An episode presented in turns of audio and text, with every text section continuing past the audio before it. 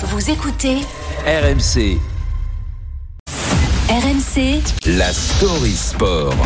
L'histoire sport du jour avec Julien Taxis. Bonjour Julien. Bonjour à tous. C'est un projet très controversé. Les Enhance Games, c'est comme ça qu'on dit? Enhance Games. Compétition où le dopage serait autorisé. Un projet lancé par un homme d'affaires australien qui pourrait voir le jour en fin d'année et qui fait forcément beaucoup réagir. Oui, on se croirait dans un épisode de South Park. Ça ressemble à une mauvaise blague, mais ce n'en est pas une. Les Enhance Games, autrement dit les jeux améliorés, une drôle de conception du sport où le recours aux substances interdites serait libre et où il n'y aurait pas de contrôle antidopage. Bah, c'est le Tour de France d'il y a 10 ans. Voilà, Arrêtez. Lance Armstrong a débouché le champagne quand il a appris la nouvelle. Et un sportif s'est déjà positionné pour tenter l'expérience. Pas n'importe qui, il s'agit de James Magnussen, nageur australien, champion du monde du 100 mètres nage libre, retraité depuis 5 ans. Et bien, il se voit bien tenter l'expérience. Je veux faire ça bien. Je veux aller aux États-Unis, recevoir de bons conseils, prendre les bons compléments alimentaires. Je veux avoir une bonne équipe derrière moi. Ensuite, j'aimerais pouvoir documenter tout cela avec des vidéos, montrer comment on s'y prend, qu'on peut faire cela en toute sécurité, proprement, pour créer un athlète qu'on n'avait jamais vu.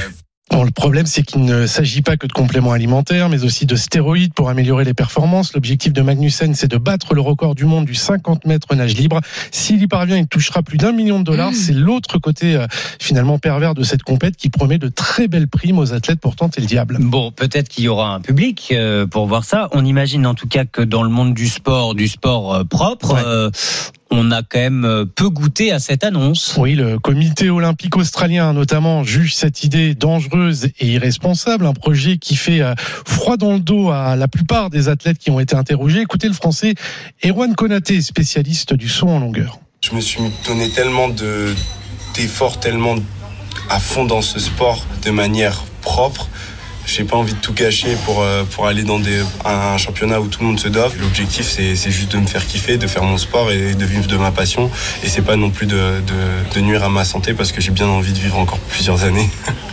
Bah oui, la santé des athlètes, c'est l'enjeu lorsque l'on ouvre euh, la boîte de Pandore, celle du dopage. L'organisation assure qu'il y aura un encadrement drastique et des tests menés euh, par des médecins, ce qui n'a pas vraiment suffi à convaincre et rassurer Marc Madio hier dans les grandes gueules du sport sur RMC. Alors, euh, contre, mais pour si j'ai une bonne entreprise de pompes funèbres. Sauf Oui. que le dopage est de plus en plus sophistiqué. Et si demain on arrive euh, à modifier la génétique euh, d'un sportif, qu'on le voit ou non dans un contrôle, on est en plein dans cette histoire de, de sport dopé.